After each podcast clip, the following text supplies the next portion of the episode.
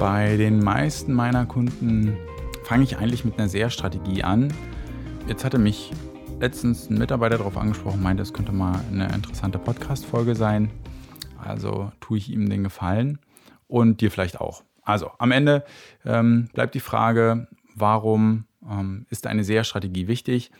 Generell glaube ich, dass ganz, ganz häufig im Unternehmertum erstmal gemacht werden muss, ja, und danach vielleicht erst gefragt werden muss. Also ähm, zu viel denken, glaube ich, das schadet und äh, da kriegt man kein Momentum rauf. Von daher per se erstmal gar nicht schlecht, wenn man einfach überhaupt macht, anstatt stillsteht.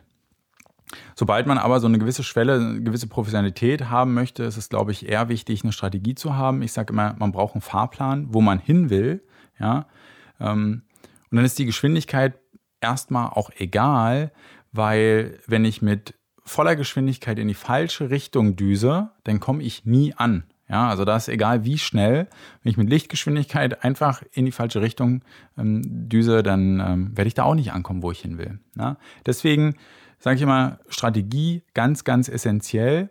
Und ähm, dann weiß ich auch nach einem Monat, wenn es nicht so läuft, beziehungsweise ähm, wenn die gewünschten Ergebnisse noch nicht da sind, okay, bleibt bei der Strategie, man hat sich da was überlegt, beziehungsweise können wir es entlang der Strategie anpassen. Ja, das ist besser, als wenn man einfach loslegt und ähm, sich nach einem Monat fragt, ja, okay, was habe ich jetzt hier eigentlich gemacht? Ja, so ein 5000 Euro Werbebudget ähm, sind weg, ja, aber ähm, tja, was, was eigentlich jetzt? Und deswegen ähm, mache ich bei den meisten Kunden, ich sage auch gleich noch, was unterscheidet die, mache ich bei den meisten Kunden halt äh, zu Beginn eine SEA-Strategie. Das sieht so aus, dass ich mir zum einen die Webseite anschaue, ganz genau gucke, wo sind dort, also wo gibt es Blocker, ähm, dann überlege, welche Kampagnen brauchen wir. Es wird überlegt, ähm, welche Keywords können wir brauchen, wie könnten Anzeigen aussehen Anzeigenerweiterung, was ist da irgendwie wichtig? Ähm, je nach Umfang schauen wir uns nochmal die Konkurrenz an und ähm, wann müssen wir welche Fragen beantworten, ist auch ganz wichtig. Ja, also es gibt ja verschiedene Fragen, die man, wenn man mit einer Online-Marketing-Kampagne startet, beantworten muss und in welchem Zeitraum müssen wir die beantworten, wann folgt was und was können wir eigentlich machen später, wenn ähm, es läuft, ja, wie geht, wie macht man das Ganze weiter? Und ähm, das ist eigentlich so der, der Start, den man in meinen Augen machen sollte, wenn, und jetzt kommt nämlich der große Punkt, wann ist das spannend, ähm, wenn ich zum einen Google irgendwie an- und ausgeschaltet habe, das nicht richtig durchgezogen habe und ähm, da so ein bisschen, ja, ich sag mal, wild unterwegs war.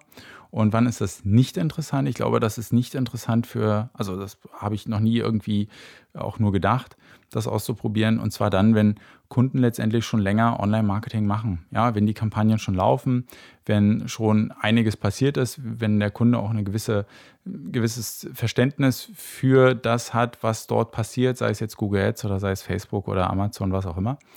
Und dann, ähm, ja, dann kann man das äh, definitiv, glaube ich, überspringen, beziehungsweise gibt es ja dann schon eine Strategie, die man nur noch anpassen muss und auf den richtigen Kurs bringen muss. Also das in der Kürze ist so ein bisschen die Erklärung, warum so eine Online-Strategie sinnvoll ist.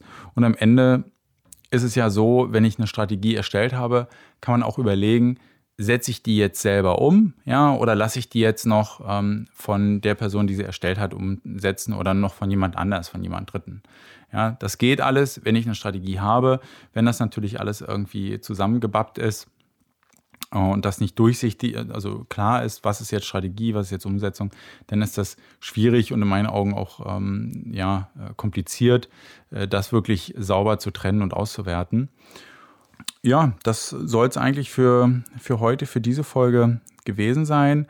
Ähm, mein oder dein, das, was du dir mitnehmen solltest aus dieser Folge, ist, dass wenn du gar keine Strategie hast, ja, also wenn du jetzt zum Beispiel guckst, machst jetzt Facebook auf, guckst rein und denkst, ja, irgendwie so richtig nach einer Strategie sieht das nicht aus, dann ähm, kann es gegebenenfalls sein, dass es schlauer ist zu sagen, okay, ich pausiere erstmal, mache mir Gedanken, was will ich eigentlich erreichen, ähm, wie komme ich da hin, wenn ich das nicht erreiche, welche Alternativen gibt es und dass man dann wieder die Kampagnen erst aktiviert. Also das ist ähm, durchaus auch ein Weg, den ähm, Kunden dann, wenn sie bei mir eine Strategie bekommen, schon gemacht haben. Ja, also ich hatte vor zwei Monaten ein Kunde, der hat nach dem Review der Webseite, ich mache das immer als Video, ähm, hat er sich das angeguckt und meinte dann erstmal, hey, danke, wir überarbeiten aber erstmal die komplette Webseite. Das war so augenöffnend. Wir müssen erstmal hier ganz viel anpassen und äh, verändern, bevor wir hier überhaupt weitermachen. Und das ist ja auch sinnvoll. Ja, warum soll ich sozusagen gutes Geld schlechten hinterherwerfen? Warum soll ich irgendwie ähm, hart verdientes Geld in eine Kampagne stecken, wenn beispielsweise die Webseite äh, ganz viele Probleme eigentlich hat? Und ähm, ja, schau mal bei dir in den Kampagnen, ob äh, wie das aussieht. Und ähm, ja, wenn du Probleme hast mit der Erstellung, dann melde dich einfach bei mir. Bis dann.